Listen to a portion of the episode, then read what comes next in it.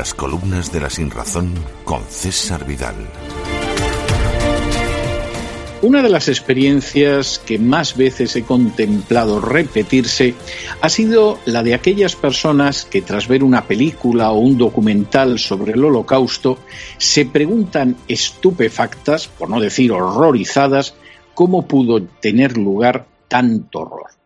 Es común que la gente se interrogue acerca de una sociedad que no evitó que se aislara a los judíos, que se procediera a señalarlos, que se les hiciera la vida imposible, que no se les permitiera entrar en determinados lugares, que se les vedara el poder entrar en los comercios, que cercenara su posibilidad de desplazarse y que finalmente cerró los ojos ante la posibilidad de que los metieran en sus casas, después en los guetos y finalmente en las cámaras de gas.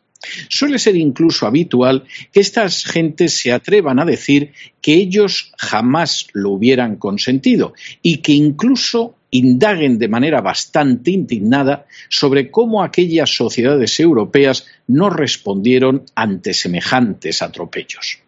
Tanta pregunta, retórica a fin de cuentas, se está viendo respondida, a mi juicio, de manera sobrada durante la crisis del coronavirus.